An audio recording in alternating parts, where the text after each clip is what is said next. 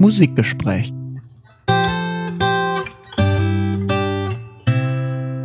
Herzlich willkommen zu einem Musikgespräch-Special.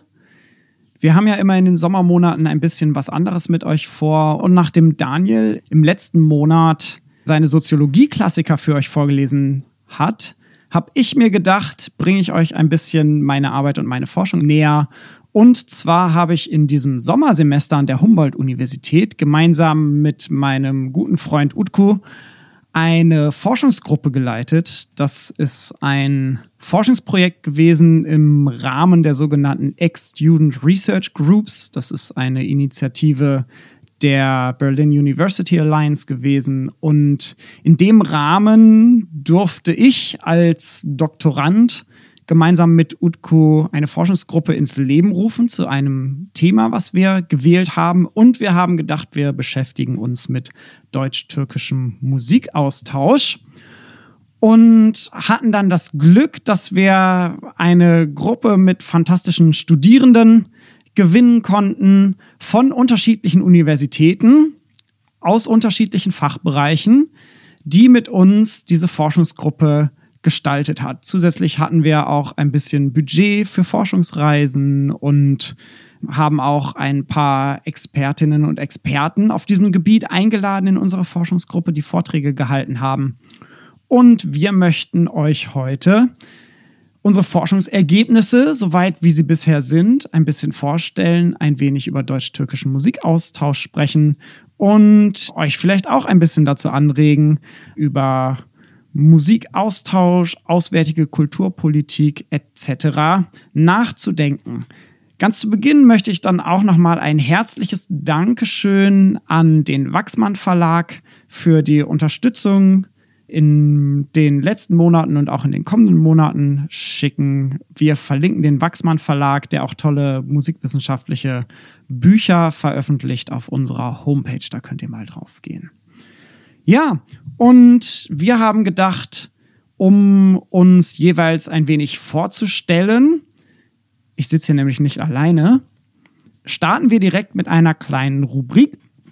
Und zwar die Rubrik My Personal. Ich möchte, bevor wir in die Rubrik gehen, auch noch einmal anmerken, dass wir nicht die vollständige Forschungsgruppe hier sitzen haben, sondern wir sind zu fünft gerade hier, Corona-konform, ein bisschen mit Abstand und offenem Fenster. Ihr hört vielleicht die Vögel zwitschern. Wir sind quasi eine Auswahl, die heute sprechen wird. Wir haben aber auch noch ein paar Studierende im Hintergrund, die sich dann um das Editing und die technischen Details kümmern werden. Ich sage vielleicht einmal die Namen von allen Beteiligten der Forschungsgruppe, bevor wir dann in My Personal übergehen. Und zwar besteht diese Forschungsgruppe in diesem Semester aus Merdan Shahin, Sinan Ekşi, Elsa Geisler, Maya Opitz und Ilgas Yalchinolu und geleitet wird sie von mir, Sin Priske und Utke Öd.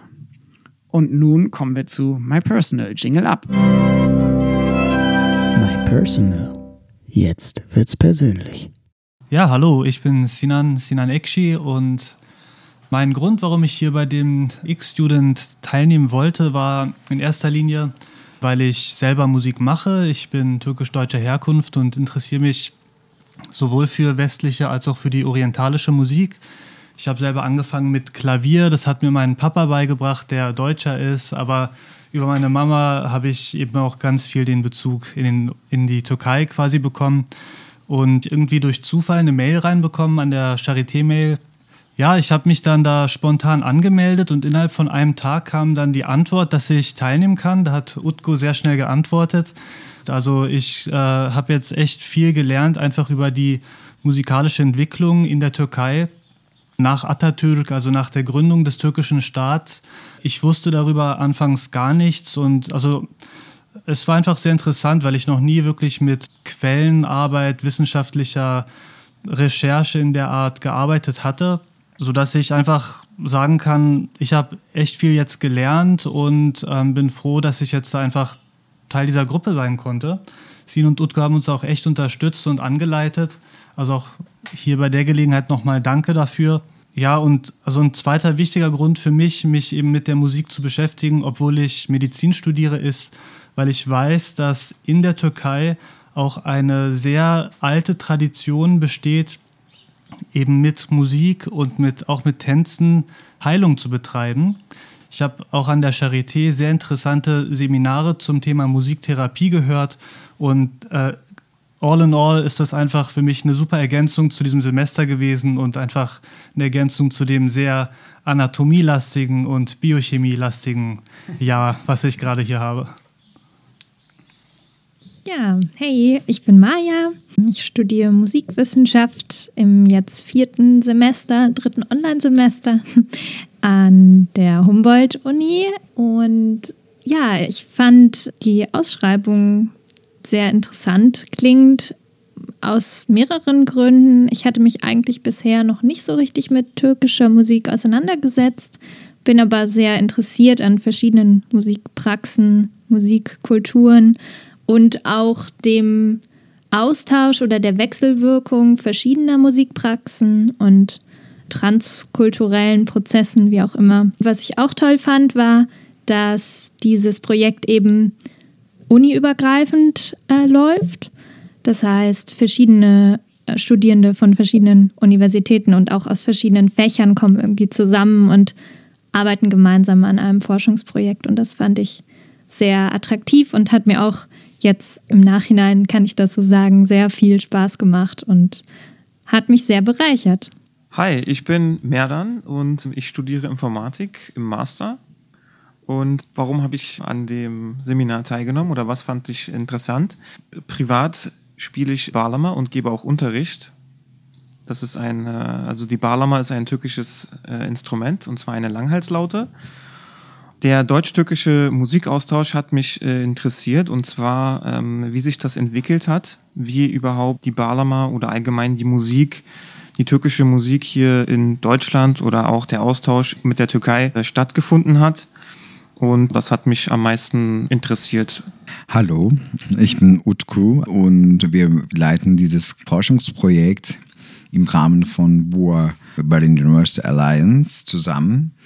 Ich bin derzeit Promovent an der Humboldt-Universität und ich schreibe meine Doktorarbeit im Kontext von Tendenzen der zeitgenössischen Komponistinnen aus der Türkei. Und wieso ich mich an dieses Projekt interessiert habe, und das zusammen mit Sin zu führen. Ja, das ist super relevant zu meiner Doktorarbeit. Ich habe während meiner Doktorarbeit immer diese institutionelle Verbindungen und Sponsorship Beziehungen innerhalb der türkischen Musikszene immer gefunden und dann habe ich mir gefragt, man muss etwas drüber forschen und, aber das war nicht 100% relevant zu meiner Doktorarbeit. Und dann, okay, also wieso nicht? Dann machen wir als ein Nebenprojekt.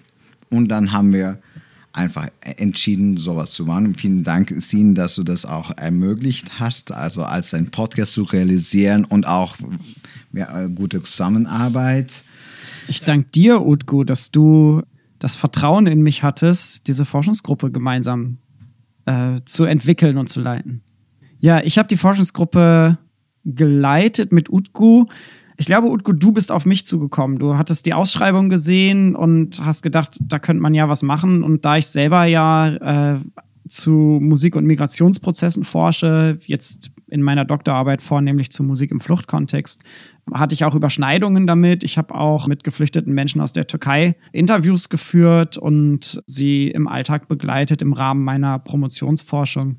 Und dementsprechend war das Thema so ein kleines Seitenthema meiner Dissertation. Und ich habe gedacht, ach, eine Forschungsgruppe mal mit ein bisschen Budget sogar für Forschungsreisen klingt eigentlich ganz gut und mir jetzt total viel Spaß gemacht und ich bin froh, diese Erfahrung auch so habe mitnehmen zu können, weil es auch nochmal den ansonsten oft sehr tristen und monotonen Alltag eines Doktoranden, wie ich ihn führe, ein bisschen lebhafter gemacht hat und auf jeden Fall abwechslungsreicher.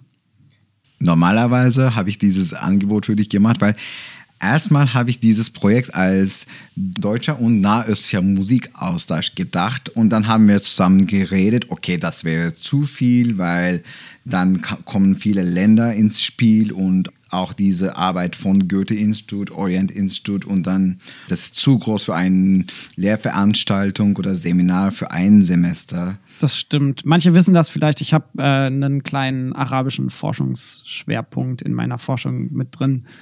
Aber wir haben es dann rausgenommen. Wir haben uns auf die Türkei beschränkt und ich glaube, das war auch gut, weil selbst da natürlich enorm viel Forschung betrieben werden kann. Ich werde mich so ein bisschen auch im Rahmen des Podcasts vielleicht zurückhalten, weil wir vor allem auch studentische Stimmen hörbar machen möchten und in dem Kontext ein bisschen, ich sag mal, so eine kleine Moderationsrolle übernehmen und nachher mich auch noch einmal einschalten. Und ich würde damit jetzt erstmal die Vorstellung schließen. Und als nächstes gebe ich dann das Wort an Sinan, der uns ein bisschen über historische Hintergründe türkischer Musik und deutsch-türkischen Musikaustauschs erzählen wird. Sinan, was hast du gelernt? Du hast vorhin gesagt, du hast so viel gelernt in diesem Semester. Ja, gelernt. Also ich habe alle Knochen gelernt, alle Muskeln. Nein, Spaß. Also das Seminar hier war wirklich insofern für mich interessant, weil ich mich wirklich schon länger auch mit der Musik der Türkei, wenn man das überhaupt so sagen kann, beschäftige. Das geht natürlich viel weiter zurück als nur die Staatsgründung. Da also haben wir uns jetzt eben auf dieser Zeit seit Staatsgründung, also so 1923, ab 30er Jahre bis in nähere Neuzeit fokussiert. Und ja, also was kann man sagen? Also zunächst mal muss man sagen, dass das ein riesiger Umbruch war, eine Revolution als äh, durch Atatürk dann oder durch die Zuhilfenahme der Fähigkeiten von Atatürk dann der türkische Staat gegründet werden konnte, der natürlich mit schweren Einschnitten in der ganzen Gesellschaft, in allen Bereichen äh, einherging. Und äh, einer davon war natürlich auch die Frage, wie richtet sich jetzt die Türkei kulturell und politisch aus in der Zukunft? Ja, wir haben natürlich viel geschaut jetzt in Bezug auf die musikkulturelle Entwicklung. Und was äh, historisch feststeht, also akademisch ist, dass die Türkei dann auch sich äh, Hilfe gesucht hat. Denn es war natürlich der Anspruch auch dieser neuen Zeit, sich Richtung Europa, also Richtung Westen zu orientieren. Und wir wissen ja alle, dass die Musik also ein, einer der vielleicht wichtigsten Faktoren ist in der Gesellschaft, der Gedankenrichtung von, von Menschen. Also es durch Musik kann man Menschen sehr stark beeinflussen in eine bestimmte Richtung. Und was wir eben rausgefunden haben oder was uns nochmal deutlich wurde, ist, dass eben auch die äh, Berliner, Moment, wie hieß das? Hindemith, wo war der nochmal? Eigentlich war er tätig in Berlin. Während der musikalischen Neugründung der Türkei hat erstmal der türkische Kulturattaché in Deutschland, Cevat Dursunoğlu, Wilhelm Furtwängler angefragt, derzeitiger Leiter der Berliner Philharmonie. Und in dieser Zeit war Furtwängler auch mit vielen Sachen beschäftigt, auch in dieser Zeit von NS-Regime Philharmoniker überleben zu lassen und hat diesen Angebot abgelehnt, aber trotzdem hat er einen jungen Komponist, Javad Dursunoğlu, empfohlen und das war Paul Hindemith. Und er war in der Zeit auch in Trouble mit NS. Und genau das ist auch für mich so interessant gewesen zu erfahren, also dass tatsächlich da eine Anfrage bestand von kulturpolitischer Seite der Türkei an westliche Länder, wirklich da sich, wenn man so will, Inspiration zu holen oder einfach Vorschläge einzuholen, wie man jetzt in diesem Kulturvakuum, was ja weg möchte von diesen osmanischen Leitlinien, äh, wie man das jetzt eben in der Zukunft ausrichten möchte. Was kann man tun, um auch den Menschen langfristig und den kommenden Generationen diese europäische Kultur so nahe zu bringen, dass sie im besten Fall Teil des türkischen Denkens wird.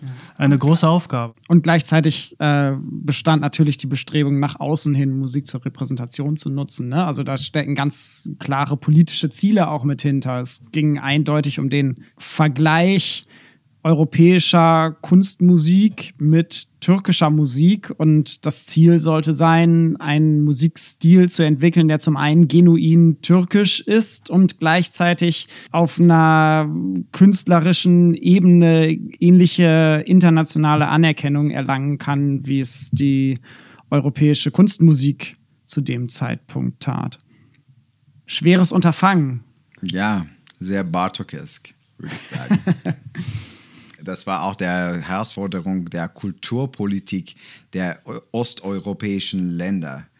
Besonders gleiche Leitlinien, die in der Zeit von ihren Eigenstaatlichkeit gemacht haben. Wenn ich dazu noch kurz ein Zitat von Paul Hinde mit einwerfen kann, der hat einmal gesagt, ich habe verschiedenartigste Versuche zur Schaffung eines nationaltürkischen Kompositionsstils kennengelernt.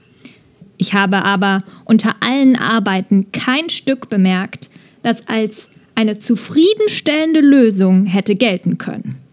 Paul Hindemith. Es zeigt vor allem halt eben auch, finde ich, wie mehr oder weniger aussichtslos eigentlich so dieses Unterfangen sein soll. Also was hätte das Ziel sein sollen? Was hätte da irgendwie konstruiert werden sollen?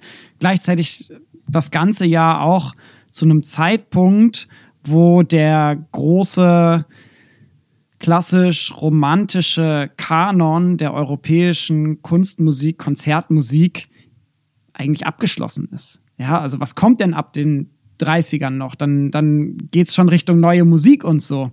Aber da befinden wir uns auch schon wieder in einer anderen Musikrichtung, die wiederum auch ein anderes Publikum anspricht. Und die großen Jahre, die auch bis heute in den Konzertsälen rauf und runter gespielt werden, sind halt eigentlich Klassik und Romantik. Und alles, was nach dem Ersten Weltkrieg kommt, sind mehr oder weniger Ausnahmen. Mag sich vielleicht ein bisschen wandeln teilweise, aber also Beethoven ist halt immer noch irgendwie super groß. Aber was ich ähm, auch wirklich da auffällig fand und worüber ich wirklich erstmal nachdenken musste, war dann auch diese Haltung, wenn wir aus europäischer Sicht in die Türkei dann schauen, in dieses neue Land, was es bedeutet, dass eben ein, ein europäischer Wissenschaftler akquiriert wird, eingeladen wird, mit dem Auftrag, wirklich da eine neue Kultur zu schaffen in diesem Vakuum, aber eine Kultur, die auf europäischen Werten basiert, die umwälzend sein soll und quasi eine ganze Region neu normen soll, quasi symbiotisch, aber doch übernehmend. Ich möchte an der Stelle einfügen, ich finde den Begriff des Vakuums ein bisschen schwierig, weil es ja Musik und Kulturleben und so weiter in der Zeit auch schon gab. Was es halt nicht gab, war ein türkischer Nationalstil, welcher Vorgaben Atatürks genuin türkische Elemente verbunden hat mit europäischer klassischer Musik, der dann international Ausstrahlungskraft besaß. Ja, das existierte halt nicht. Ja, das ist genau der Punkt. Dieses, diese unterstellte Lehre, die halt doch eben nach dem Ende des Osmanischen Reichs ja irgendwie, ne, der kranke Mann am Bosporus ist nun endgültig gestorben und unter der Erde. Wie geht es jetzt weiter? Nun, wir holen uns jetzt aus Europa neue Kultur, neue Impulse und wir bauen uns etwas, was auch uns selber natürlich in unsere Leitlinie dann reinpasst. Aber lasst uns türkische Volksmusik mit einbauen. Wir müssen auch drüber sprechen, was in dieser Synthese rausgelassen wird. Während der osmanischen Zeit gibt es auch westlich geprägte klassische Musik oder es gibt sogar osmanischer Barock, zum Beispiel Dimitri Kantemir. Oder in der Zeit von der osmanischen Zeit wurden auch viele westliche, aber nicht deutsche, sondern italienische Komponisten eingeladen. Donizetti, Salvelli zum Beispiel. Aber die Komponenten von dieser Synthese war osmanischer Hofsmusik und dann klassischer westlicher Musik. Jetzt der Unterschied, was draus gelassen wird. Jetzt gibt es Hof nicht mehr. Ja. Und gibt es auch die religiöse Musik. Aber türkische Republik ist auch säkulär. Deswegen religiöse Musik ist rausgegangen. Und was bleibt? Folklore-Musik. Ich bin ja selbst auch äh, persönlich eben so von der türkischen Seite verbunden mit der Musikgruppe Tümata, äh, die eben sich sehr stark eben fokussiert hat, auch auf die Folklore-Musik. Dr. Oruç Güvenç, der Psychologe war, Musikethnologe.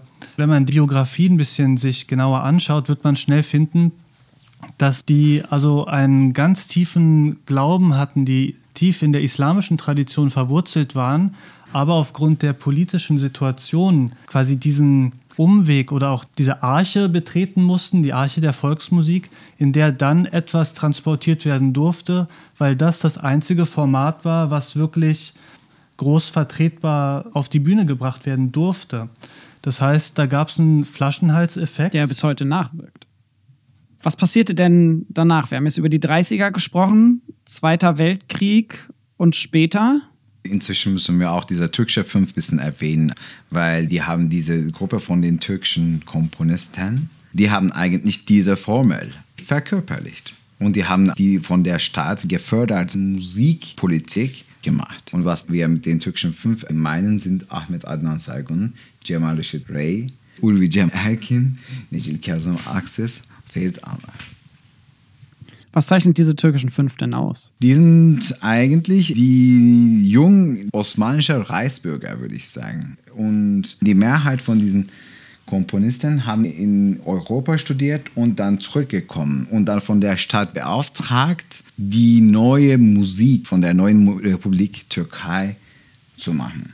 Die waren eigentlich fünf richtigen Figuren. Ob sie wie ein russischer Fünf eine ästhetische Gemeinsamkeit bilden, können wir nicht sagen. Aber wieso sie als Gruppe betrachtet wird, ist nur kulturpolitisch. Und dass sie etwa zur gleichen Zeit, nämlich in den 30ern, Genau. zurück in die Genau. Türkei kamen. Das heißt, es ging tatsächlich darum, wie ich das verstanden habe, dass diese Gruppierung, diese zusammengeschriebenen türkischen Fünf im Westen studierte türkische Musiker, damals ähm, ja, sind da hauptsächlich die Männer dann diejenigen, die auch im Ausland dann überhaupt studieren konnten, dass die dort studiert haben und dann mit diesem Wissen, was sie sich angeeignet haben, dann eine Form von Auftrag hatten, die neue politisch gewollte Leitkultur dann auch offen zu vertreten und in der Bekanntheit auch zu sein, um es halt wirklich auch in die Bekanntheit erst zu bringen. Und eben die türkische Volksmusiktradition äh, dezent einzubauen mit kleinen Elementen, die aber eben trotzdem noch diesem westlichen Stil irgendwie angehören oder da so reinfließen. Ne? Also Ja. Und das bildet so ein bisschen den historischen Background, den wir für die Forschungsgruppe uns vorgenommen haben, um zu schauen, was hat sich denn nach 45 entwickelt. Und uns interessierte dabei vor allem dann, wenn es vorher diesen Austausch gab, der ja staatlich, institutionell auch gefördert wurde und gewollt war, gab es nach dem Zweiten Weltkrieg weiteren Musikaustausch? Gab es MusikerInnen, die von der Türkei nach Deutschland geschickt wurden oder von Deutschland in die Türkei? Was für Institutionen steckten dahinter? Dieser Bereich ist nämlich ziemlich wenig beforscht. Also das, dieser historische Background um die türkischen Fünf, alles, was so bis Zweiter Weltkrieg passiert, ist in der Forschung relativ gut dargelegt. Und was dann aber ab den 50er Jahren vor allem auf institutioneller Seite passiert, ist nicht so ganz klar. Und wir haben dann vor allem gesagt, wir schauen mal, was institutionell gefördert wurde, um das auch so ein bisschen abzugrenzen von der Erforschung musikalischer Kulturen der sogenannten Gastarbeiter in Deutschland. Dazu gibt es ein bisschen Forschung. Und wir wollten das Ganze anhand von Archivmaterial am liebsten machen. Das heißt, die Forschungsgruppe hat geschaut, was gibt es für Archive, die eventuell dort tätig gewesen sein könnten und was gibt es für Institutionen, die so einen Austausch fördern. Und wir haben dann relativ schnell herausgefunden, dass das Goethe-Institut, was jetzt auch nicht so überraschend war, einer der wichtigsten Player war in diesem Austausch.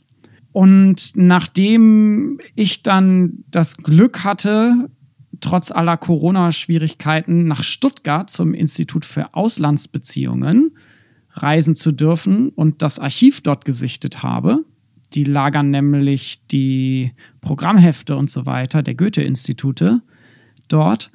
Haben wir uns dazu entschieden, uns auf die Goethe-Institute zu konzentrieren. Das heißt, aus der Forschung heraus hat sich dann ein Fokus dahingehend gebildet, dass wir sagen, wir schauen uns an, was für Musikaustausch die in der Türkei befindlichen Goethe-Institute nach dem Zweiten Weltkrieg bis heute befördert haben.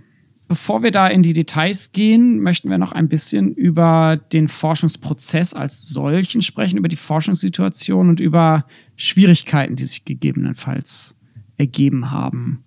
Äh, ich frage einfach mal hier in die Runde, wie sah es denn bei euch aus? Was waren Schwierigkeiten, die ihr aufgetan habt? Äh, was für ein Material haben wir überhaupt finden können in Stuttgart? Das waren in erster Linie Programmhefte eigentlich, die wir uns angesehen haben. Und ja, also für mich persönlich war das jetzt auch das erste Mal überhaupt Archivarbeit. Der Studiengang Musikwissenschaft ist sonst eigentlich immer eher ja literaturbasiert irgendwie. Man liest Texte, tauscht sich drüber aus und das war eine ganz neue Erfahrung plötzlich mit gescannten Programmheften aus den äh, 60er, 70er, 80er Jahren zu tun zu haben und ja, Forschungsfragen selbst entwickeln zu müssen oder gemeinsam eben in der Gruppe natürlich und sich zu fragen, ja, was macht man jetzt mit diesem Material? Was sagt mir das? Gut, das ist ein schönes Programmheft mit einer kleinen Zeichnung vielleicht am Rande, aber was ziehe ich jetzt daraus an Informationen und ähm, ja, Forschen ist natürlich ein Prozess, wo man nicht weiß, wo es hingeht und man hat nicht klar die Gliederung eines Textes vor sich. Einleitung, Hauptteil, Fazit, okay, das Fazit ist im Grunde das, was mir jetzt der Text sagen soll, sondern das schreibt man selbst oder ja, das ist die Auseinandersetzung dann mit dem Material. Ja, ich kann mich da nur anschließen. Also äh, für mich war das ein ganz lehrreicher Prozess, erstmal überhaupt äh, so etwas zu machen, was man dann Forschung nennt. Also für mich war das überhaupt nicht klar, wo das Ganze hinführen soll und ich musste mich erstmal an diese Unsicherheit gewöhnen, nicht zu wissen, was überhaupt das Ziel ist, denn es geht ja nicht darum, irgendwas zu lesen und dann eins zu eins zusammengefasst dann wiederzugeben, sondern im Gegenteil, also gut, wegen Corona mussten wir uns dann bei Zoom auch treffen. Das hat dann auch sehr gut geklappt, wie ich finde. Wir waren auch sehr mobil in diesen Gesprächen bei Zoom haben wir dann irgendwie mit der Zeit im Prozess dann erstmal herausgefunden und herausgearbeitet, was sind denn überhaupt die relevanten Fragen, die uns selbst einfach an dieser Geschichte interessieren. Und dann äh, mit der Sichtung der Quellen haben wir dann so nach und nach einfach gesehen, was für Tendenzen, was für Veränderungen in all den Jahren in diesen Flyern, in diesen Broschüren auftauchen. Und daraus sind dann wieder neue Fragen entstanden, sodass wir uns dann irgendwann halt auch beschränken mussten, weil wir gemerkt haben, auch wenn wir nur die Quellen des Goethe-Instituts nutzen, ist da ein, immenser, ein immenses Potenzial, was man noch alles herausziehen könnte. Ja. Das war ganz toll für mich. Ich fand auch spannend, dann zu schauen, was für Quellen gibt es nicht also wir hatten uns auch ein, ein paar andere Archive und so gewandt und die haben teilweise gesagt, nee, da gab es irgendwie so gut wie keinen Austausch. Und manche Sachen existieren auch einfach nicht. Ne? Also die Goethe-Institute in Izmir, Ankara und Istanbul in der Türkei haben auch über die Jahrzehnte hinweg sehr unterschiedliche Dokumentationen ihrer Tätigkeit betrieben. Und teilweise gibt es da einfach sehr große Lücken soweit ich das überblicken kann, ist ein Großteil dieses Archivmaterials, was da in Stuttgart liegt, bislang auch noch nicht ausgewertet worden. Also ich war da und habe dann die zwei Tage lang gescannt wie ein Blöder, um möglichst viele Scans mit nach Hause nehmen zu können. Und zum einen waren viele dieser Programmhefte noch verschlossen, versiegelt. Das heißt, da hat noch nie jemand in der Form reingeschaut. Gleichzeitig muss ich dann leider auch sagen, habe ich es halt nicht geschafft, alles Material, was dort war, zu scannen, sondern ab einem gewissen Punkt war klar, dass der Forschungsaufenthalt von der Zeit her nicht reichen wird. Und dementsprechend habe ich dann auch eine Auswahl betreiben müssen, die, glaube ich, trotzdem so gut ist, dass wir gewisse Tendenzen darstellen können und auch Ergebnisse präsentieren können, Zwischenergebnisse. Gleichzeitig ist der Bestand, der dort liegt, schon sehr reichhaltig und zusätzlich haben gegebenenfalls auch noch die Goethe-Institute selber teilweise Bestände, beziehungsweise die GI-Zentrale in München. Das haben wir jetzt alles aber nicht gesichtet, außer dass wir mit Mitarbeitenden der Goethe-Institute gesprochen haben.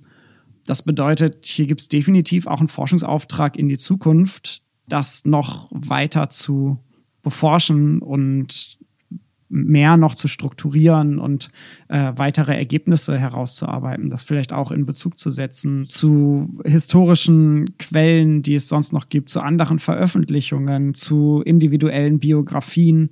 Das sind alles Sachen, die natürlich anknüpfen können an diese Auswertung von Programmheften, wie wir sie haben. Gut, nachdem wir euch nun erläutert haben, wie der Forschungsprozess denn so gelaufen ist, möchten wir euch natürlich auch nicht die Forschungsergebnisse vorenthalten. Und wir gliedern das so ein bisschen dahingehend, dass wir das nach den Standorten der Goethe-Institute aufziehen. In der Türkei bestehen drei Goethe-Institutsstandorte. Ich hatte es schon einmal erwähnt.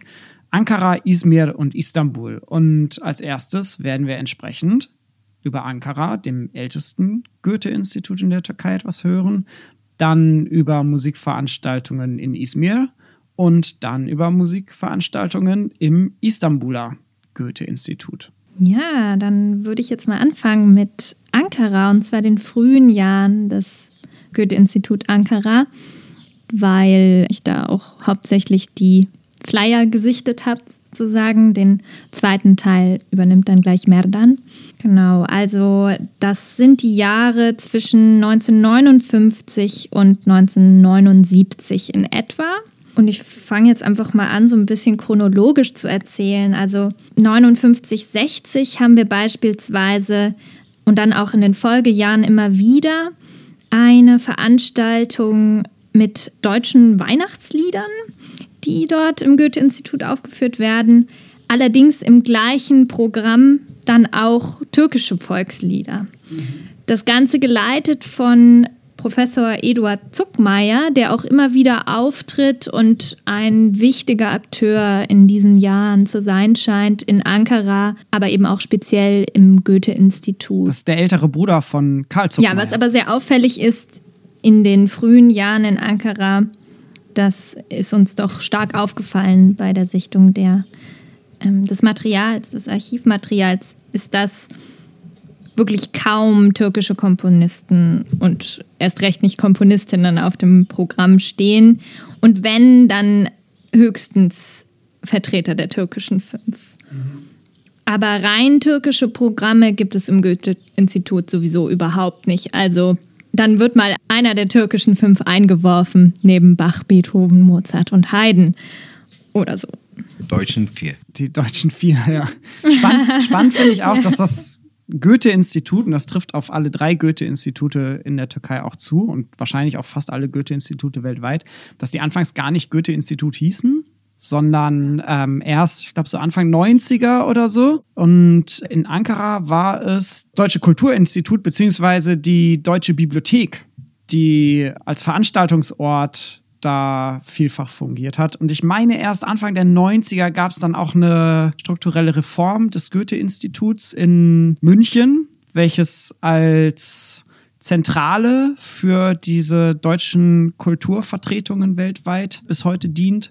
Und äh, dann wurden alle Kulturinstitute umbenannt in Goethe-Institut. Und dann lief alles unter diesem Branding Goethe-Institut. Das heißt, wenn ihr alte Quellen sucht zu Goethe-Institut Ankara, dann dürft ihr nicht Goethe-Institut Ankara googeln, sondern Deutsche Bibliothek Ankara zum Beispiel. Dort, wo eben auch die Sprachkurse und so weiter stattfanden. Ja, und dann erst in den Ende der 70er kommen dann noch andere Konzertsäle auch dazu, die dann übers Goethe-Institut laufen und Veranstaltungen übers Goethe-Institut sozusagen austragen. Aber man kann schon sehen, wenn man die Jahre so weiter verfolgt, dass die Programme mit Kompositionen türkischer Komponisten tendenziell zunehmen. Also über die Jahre wird es dann immer mehr und dann kommen auch irgendwann die türkischstämmigen ähm, MusikerInnen dazu und auch nicht nur Musiker.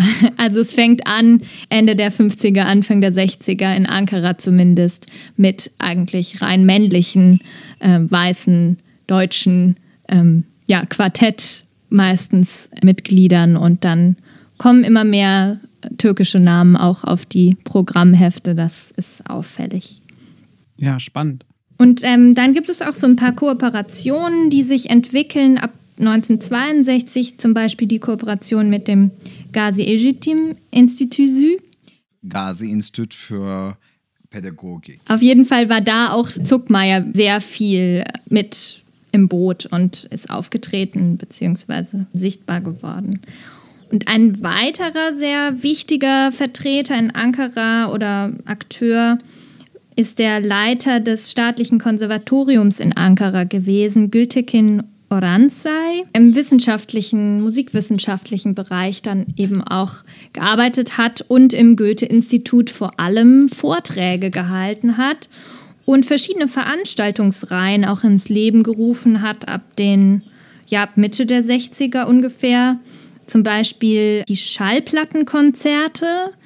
Das habe ich sehr oft lesen dürfen auf den Programmen. Finde ich ein ganz süßes Format, Ja, total schön. Das würde jetzt auch wieder in werden. So. Mein, mein Papa hat sowas früher gemacht. Da hatte ein Freund von ihm die Pink Floyd The Wall und dann ist er zu seinem Kumpel gefahren, weil der die Platte hatte und dann haben die im Keller zusammen die Platte gehört. Ja, ja, und das aber hier mit Publikum, mit äh, wissenschaftlicher Einführung Ja. von Herrn Oranzai ähm, persönlich. Genau, und dann äh, gab es auch so bestimmte Mottojahre, das kann man auch als Tendenz so feststellen. Im Jahr 66 gab es ein, eine Welle von Aufführungen der zweiten Wiener Schule. Also die Dudes um Schönberg herum werden ganz viel aufgeführt in Ankara.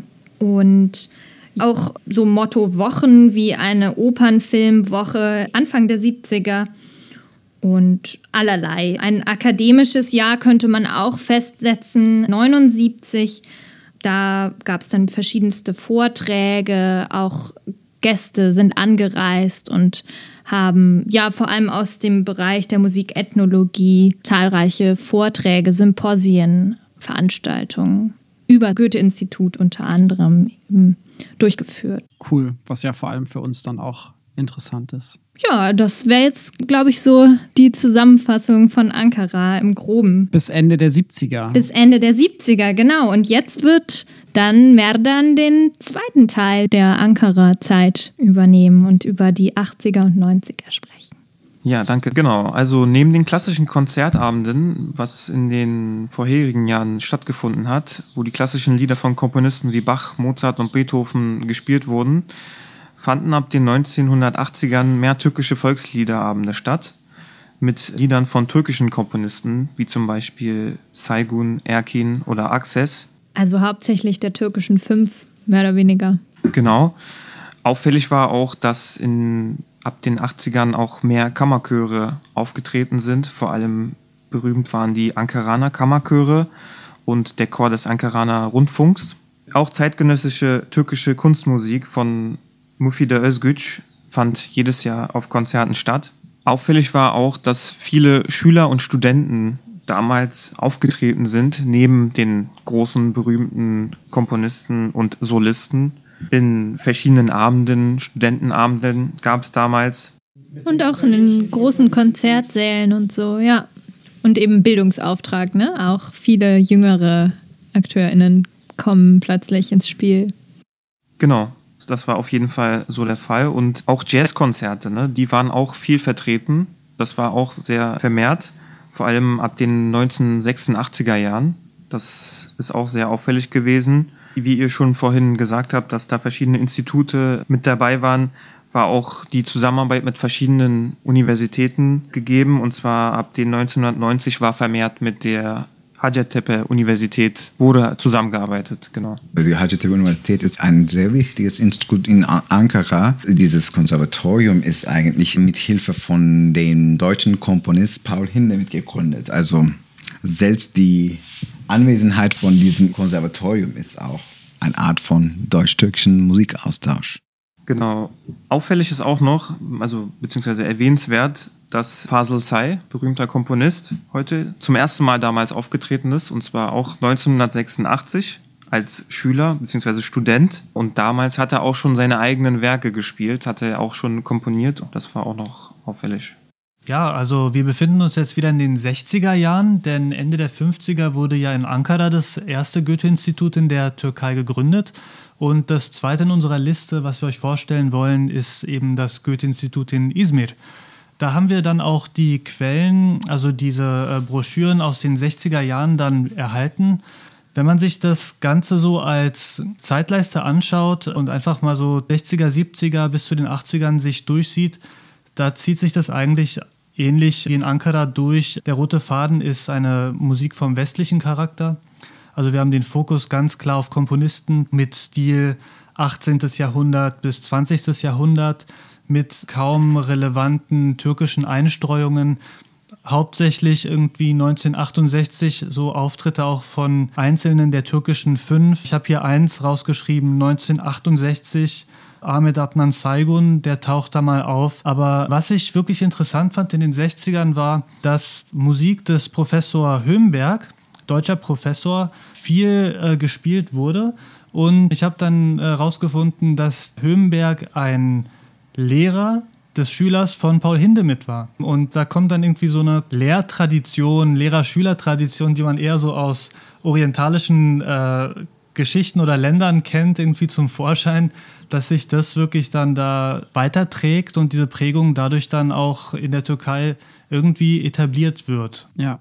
Und den Hindemith hatten wir ja in unserem historischen Abriss quasi schon mit drin. Das ist wirklich interessant. Das ist dann eine ähnliche Schule. Vielleicht kannten die sich sogar. Ja, kann sein. Dazu habe ich keine Informationen, aber auch Professor Hömbergs Stil war also sehr breit aufgestellt natürlich europäisch und also er deckt also die Musik von Klassik bis Renaissance, aber auch eben ein bisschen die moderne Musik so ab, sodass man also ein sehr breites Spektrum erhält.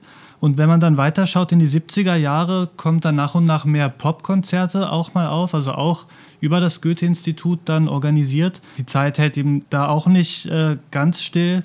Also was dann zusätzlich noch äh, in den 70ern mir aufgefallen ist, dass es immer mehr Konzerte von türkischen Musikschulen gab. Man hat also ganz gezielt offensichtlich auch äh, türkische Schüler ausgebildet in europäischer Musik an europäischen Instrumenten und zwar zur Interpretation von europäischen, also westlichen Komponisten. Und die werden dann über das Goethe-Institut eben präsentiert, was eben einfach ja auch nochmal ein Zeichen für diese Repräsentation der westlichen Musik in der Türkei dann zeigt. Wenn wir dann in die so 78er, so in diese Zeit schauen, da gab es dann nochmal eine interessante Sache, so eine Art Event, wo es vielleicht einmal einen Berührungspunkt gab zwischen der türkischen Musik und der europäischen Musik, wenn man die so nennen darf. Da kommt eine Popband aus Deutschland und eine Popband aus der Türkei.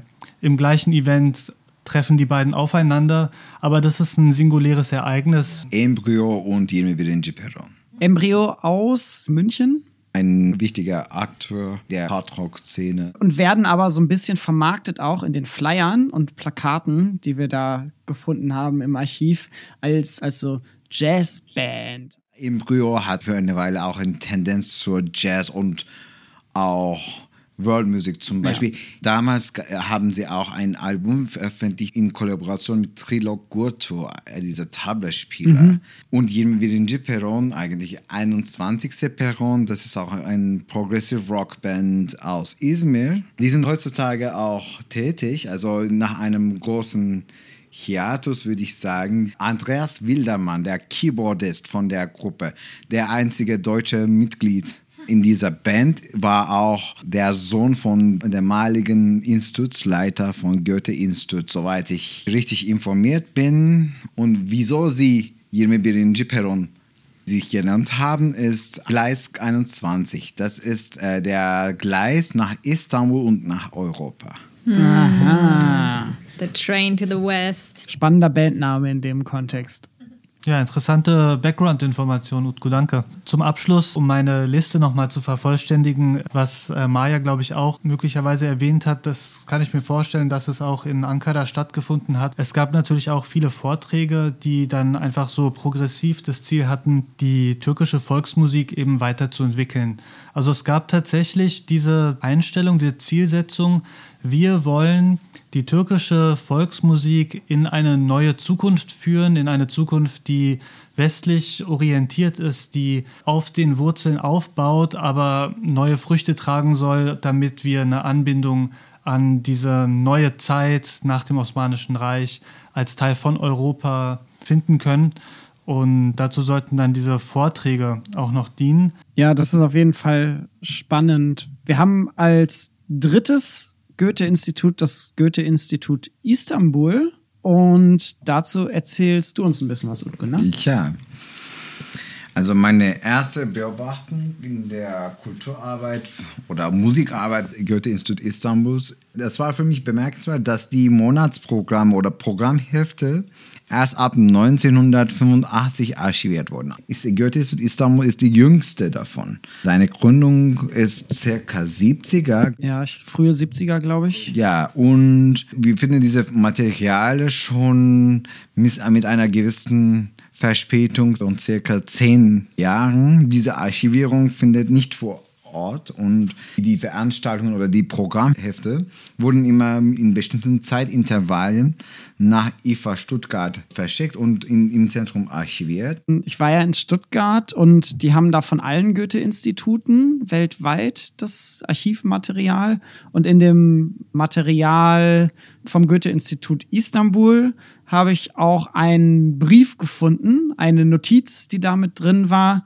in welcher eine Mitarbeiterin des GI Istanbul geschrieben hat, ich gebe es mal so ungefähr vom Inhalt her wieder, hier sind die Programmhefte der vergangenen Monate und wir werden schauen, dass wir in Zukunft die Archivierung und das Verschicken der Programmhefte regelmäßiger wahrnehmen werden. Also es wirkt ein bisschen so, als hätte das Goethe-Institut damals zu der Zeit vielleicht eine kleine Rüge vom Institut für Auslandsbeziehungen in Stuttgart erhalten dafür, dass sie nicht immer ihrer Dokumentationspflicht nachgekommen sind.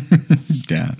Und wenn meiner Aufenthalt in Verbindung mit dieser Forschungsgruppe war ich auch im Gespräch mit Dr. Reimer Volker, der Leiter von Istanbuler Goethe-Institut. Und er hat mir gesagt, das ist das 60. Jubiläumsjahr und jetzt werden sie alle Archivalien wieder zusammenbringen. Oh, 60. Geburtstag heißt aber Gründung Anfang der 60er. Aber das hat damit zu tun, ob es ein Goethe-Institut damals war oder nicht, wie du erwähnt hast. Also ja.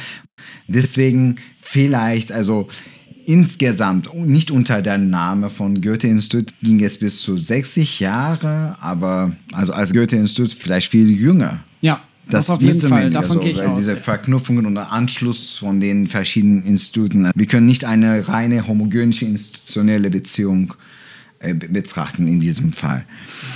Und ja, also was ich äh, in meiner Analyse über Istanbul gefunden habe, wir haben nur Materialien seit 80er und sehe ich ähnlich. Also immer klassische Musik und auch bleiben diese Weihnachtskonzerte nicht aus, um diese deutsche Diaspora in der Türkei ein bisschen zu befriedigen, mhm. müssen diese Veranstaltungen immer stattfinden.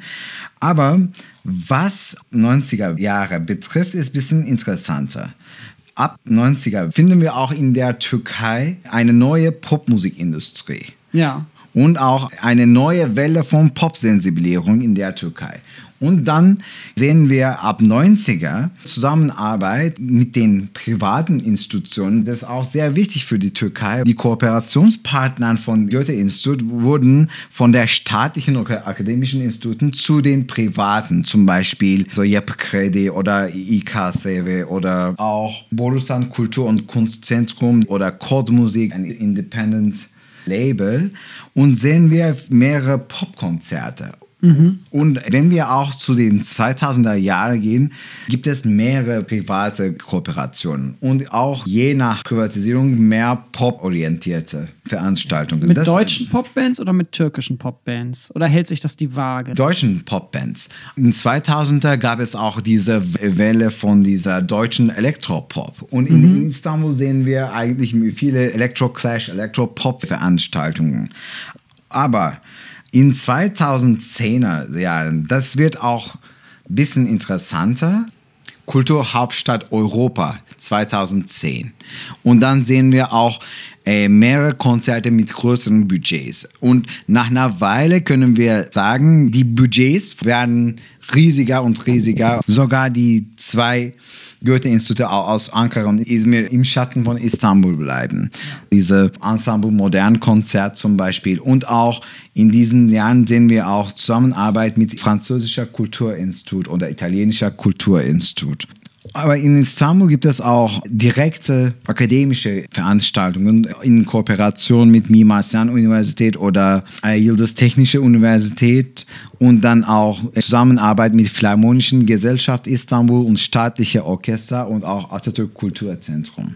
Und wenn wir die Genres in Goethe-Institut Istanbul ein bisschen mappen sollen, dann können wir einfach sagen 80er Klassik, zeitgenössische Musik, neue Musik, Jazz, bisschen Folk, aber deutscher Folk. Und dann 90er sehen wir Pop-Rock-Konzerte, sogar die Toten Hosen. Die Toten Hosen irgendwie um Ja. 1990, ich weiß nicht, 89 oder Genau. weiß nicht, Anfang der 90er waren die mal da. Und äh, 2000 und 2010er World Music, Elektronika und mehr Musik, die mit Subkulturen zu tun haben. Rap, Indie, Experimental Musik zum Beispiel. Ich habe einstürzende Neubauten erstmal in Istanbul durch eine Veranstaltung von Goethe-Institut gesehen. Ja. Ja, zum Zu einem Beispiel. Zeitpunkt, wo sie natürlich dann schon sehr etabliert waren. Als Genau. Band mit, äh, mit Gründung in den Anfang 80er, wann ist genaue Bandgründung? Anfang 80er. 82. Oder? Muss es sein. All- Alles Gute in Musik ist im 82 geschehen. Aber das würde ich später eher im Privat spekulieren. Ah ja, wie gesagt, zum Beispiel Chicks on Speed und so weiter. Electro Clash, auch die, die B-Pitch Control aus Berliner Elektroszene waren in diesen Jahren hier. Also ich habe die 2000er und 2010er Jahre selbst bezeugt. Während ich diese also Archivalien untersucht habe, was? Ich war an diesem Konzert. Ah, ich war auch dabei. Und, aber ich wusste auch nicht, dass sie von Goethe-Institut organisiert waren. Ja. Ja, das heißt, das Goethe-Branding ist gar nicht so groß dort, weil es Tja. sowieso auch nicht im Goethe-Institut stattfindet, sondern dann außerhalb. Außerhalb zum Beispiel einige Veranstaltungen doch im Teutonia, die eigentlich ein üblicher Veranstaltungsort von Goethe-Institut Istanbul, aber für diese Popkonzert oder für diese elektronische Konzert haben sie größte Clubs von Istanbul immer gewählt. Babylon, Cool. Ghetto und was gab es noch? Dulcinea, damals Indigo, alles. Ja, die Schwerpunkte damals waren immer Interkulturalität und Multikulturalität. Ich meine, wir befinden uns da auch in Jahren, wo ein EU-Beitritt der Türkei ernsthaft diskutiert wird. genau. Ne? Und gleichzeitig, du hast es auch gesagt, mit dem Blick auf äh, Istanbul als Kulturhauptstadt Europas ist natürlich auch eine westliche Orientierung da, glaube ich, einfach hilfreich für so Stadtmarketing, Ländermarketing. Ich finde es zudem auch noch spannend, dass wir aus den 2000er und 2010er Jahren noch ganz gutes Archivmaterial aus Istanbul da haben. Aus Izmir und Ankara haben wir das aber so gar nicht mehr gefunden. Da endet Anfang der 90er, roundabout, Mitte der 90er, endet da die regelmäßige Archivierung von Archivmaterialien und dann sind es nur noch vereinzelte Flyer zu einzelnen Veranstaltungen, die da sind. Vielleicht hängt das auch mit der Aufmerksamkeit auf Istanbul im Hinblick auf diese Kulturhauptstadt zusammen, dass da einfach noch mal genauer untersucht wurde.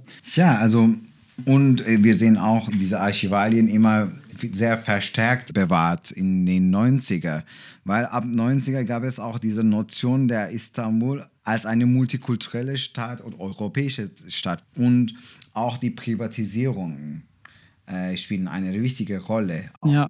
Selbst in der wirtschaftlichen Politik in der Türkei, vielleicht auch Musikpolitik. Bis 80er sehen wir die Akteure immer von der staatlichen geförderten Institutionen und so weiter. Aber ab 90er immer diese private, diese Großunternehmen werden mehr äh, ein Sponsor von den Die kulturellen finanzieren Aktivitäten. das halt, ne? Ich erinnere mich daran, dass irgendwie Lufthansa als Sponsor mit dabei war. Ähm, Ich weiß nicht, hat Deutsche Bank mal was gesponsert? Dresdner Bank, Dresdner Bank. und ja, Karl-Orff Stiftung das, äh, und Aber klar, Kunst und Ja, Kultur kosten Siemens. Geld. Siemens. Und wenn wir einen kurzen Vergleich zwischen drei Städten machen würden, dann können wir auch sagen, es gibt eine sehr große Gra Grafik von Istanbul nach oben und für die Zeit, die wir betrachten und für Is Izmir und Ankara ein bisschen nach unten. Du meinst, aus jüngeren 90er, Jahren haben wir mehr Material aus Istanbul Genau. und aus den anderen beiden haben wir eher das ältere Material. Ja, das stimmt. Vielleicht ändert sich da ja auch noch mal ein bisschen was. Du hast den Vergleich schon angesprochen. Ich möchte da ganz kurz nur drauf eingehen, weil vieles auch schon angerissen wurde und wir schon zeitlich sehr weit fortgeschritten sind mit unserem Podcast hier. Was sich auf jeden Fall zeigt aufgrund der Programmhefte, die wir dort ausgewertet haben, ist, dass es immer eine Kooperation gab mit lokalen Akteuren vor Ort, die, ich würde mal sagen, so ungefähr die Hälfte des Programms gestaltet haben, teilweise sogar noch ein bisschen mehr, also des Musikprogramms explizit. Und dann gab es immer ein gemeinsames Booking. Also es lässt sich dann zeigen, okay, hier und hier haben dann bestimmte Akteure nacheinander an den unterschiedlichen Goethe-Instituten gespielt. Beispielsweise äh, 1964, also schon sehr früh in den ersten Jahren der Goethe-Institute, können wir sehen, das Duo Mantel-Frieser, das sind die Nachnamen der beiden Leute, sowohl in Ankara wie auch in Izmir auftraten. Und das Ganze zieht sich bis heute so durch. Das heißt, die Programmgestaltung erfolgt immer in Kooperation mit lokalen Institutionen und Akteuren und aber dann auch zentraler gesteuert über ein gemeinsames Booking. Und darüber kommen dann häufig auch die größeren, bekannteren Namen in die Türkei. Du hattest Utku in Istanbul gerade noch aktuellen Leiters des Goethe-Instituts sprechen können und er hat auch nochmal bestätigt, dass zudem der jeweilige Leiter oder die Leiterin der Goethe-Institute auch einen großen Einfluss haben auf die Programmgestaltung vor Ort, was dann vor allem auch persönliche Kontakte angeht, persönliche Vorlieben und Vorkenntnisse. Genau. Ja, soweit unsere Ergebnisse. Und wir möchten natürlich unserem Bildungsauftrag und eurer Neugierde und Lechzen nach Literatur nachkommen und haben dementsprechend eine kleine Literaturliste für euch vorbereitet, die ihr wie immer auf unserer Homepage www.musikgespräch.de finden könnt. Dort findet ihr übrigens auch eine kleine Spotify-Playlist, in der wir euch Musikstücke, die wir heute angesprochen haben, zur Verfügung stellen werden. Und ein bisschen über die Literatur wird jetzt Maya sprechen. Dann kommen wir jetzt zur kleinen Literaturliste. Also wir hatten im Seminar auch zwei Gäste, unter anderem Dorit Klebe und haben dann auch einen Text von ihr gelesen, der sehr lesenswert ist. Ähm, Türk Beschleri, die türkischen fünf, türkische Kunstmusik im 20. Jahrhundert zwischen Orient und Okzident. Da geht es hauptsächlich um die Geschichte der türkischen Fünf und wie sich das entwickelt hat. Darüber haben wir ja schon ausgiebig gesprochen. Außerdem hatten wir Martin Greve zu Gast auch in unserem Zoom-Call, der sich in dem Text, den wir gelesen haben und den wir hier auch auf die Literaturliste gesetzt haben, mal von der anderen Seite beschäftigt hat mit Turkish Music in European Institutions, was wir ganz interessant fanden, so als den anderen Blickwinkel, den wir jetzt im Seminar ein bisschen ausgeklammert haben. Und in seinem Vortrag hat er auch viel über das Jahr 2010 Istanbul als Kulturhauptstadt gesprochen. Das war auch sehr, ja, interessant. Und den dritten Gast, den wir auch da hatten und wo wir auch einen Text äh, gelesen haben, Bon pour l'Occident. Der musikalische Orientalismus wird auch in der eigenen türkischen Küche gebraut. Ja, der äh, steht jetzt hier auch in der Literaturliste. Mm, Ich bringe mal ein kleines Zitat aus dem Text. So viel Orientalismus gab es in der M Musik noch nie zuvor. Er, er spricht von Selbstorientalisierung der Orientalen und der Text hat einen sehr scharfen, zackigen Ton drauf. Aber ist auch lesenswert und hat uns dann auch noch zu einem weiteren Klassiker gebracht, äh, Orientalism von Edward Said, ein Klassiker. Könnt ihr auf jeden Fall auch mal reinlesen. Genau, packen wir alles in die Liste. Der Name von dem Autor gerade noch, das war Alpa Maral. Und wir haben noch ein bisschen mehr Literatur für euch herausgesucht, die wir im Detail gar nicht besprechen werden. Die packen wir euch aber auch in die Literaturliste, wenn ihr ein bisschen noch nachlesen möchtet, gerade auch zur Geschichte des Goethe-Instituts und zu deutscher Kulturpolitik. Und Außenpolitik im Zusammenhang und äh, wie das sich in der Geschichte entwickelt hat. Ja. Und erstaunlicherweise gibt es gar nicht so viel Literatur dazu. Ja. Das überrascht mich doch irgendwie immer wieder, obwohl das so ein wirkmächtiger Bereich ist möchte ich mal sagen. Vielleicht läuft da vieles einfach über Praxis und Erfahrung und nicht so sehr über wissenschaftliche Texte. Wir hatten eine Masterarbeit lesen können von unserer lieben Kollegin Clara. Fragen die mal, ob wir die veröffentlichen dürfen oder nicht. Dann landet sie vielleicht auf der Literaturliste. Ja, aber ansonsten äh, forscht mehr zu deutscher Kulturpolitik und deutscher Musik im Ausland. Der Aufruf an alle. Der Vergangenheit und der Zukunft. Definitiv. So, wir hoffen, ihr habt keine Fragen mehr. Dann bleibt uns am Ende gar nicht so viel zu sagen, außer uns nochmal zu bedanken bei den Leuten, die uns bei der Forschung unterstützt haben. Also erstmal die Gastvorträgerinnen, erstmal Dr. Dorit Klebe und Professor Albert Maral und Dr. Martin Greve, auch für die Unterstützung und die Hilfe vom Goethe-Institut selbst. Erstmal der Leiter von Dr. Reimer Volker und äh, aus Istanbul, Frau Sibel Ekmekcioglu aus Ankara und natürlich unsere liebe Kollegin für ihre wichtige Literaturbeitrag, Clara Vandel. Ganz genau. Und herzlichen Dank auch nochmal ans Institut für Auslandsbeziehungen in Stuttgart. Und auch ein Dank an alle, die wir angefragt haben, an alle Archive, an alle Institutionen, die uns im Vorwege auf unbürokratischem Wege schon Auskunft gegeben haben, ob es überhaupt Archivalien gibt. Ich möchte mich jetzt zum Ende hin ganz, ganz herzlich bei dieser Forschungsgruppe bedanken an euch vier, die ihr hier sitzt und auch herzlichen Dank an Ilgas und äh, Elsa, die nicht hier sitzen, aber die die Forschungsgruppe mitgetragen haben. Und ich freue mich darauf, den Podcast zu hören. Ich bedanke mich bei allen Leuten da draußen, die uns zugehört haben. Ich hoffe, ihr konntet ein bisschen lernen. Ich verabschiede mich ganz herzlich und das letzte Wort die Verabschiedung gehört dann euch. Alles Gute euch, bleibt gesund. Gesund und munter. Vielen Dank auch an die Runde hier. Und eine schöne Sommerzeit und bleibt gesund. Tschüss.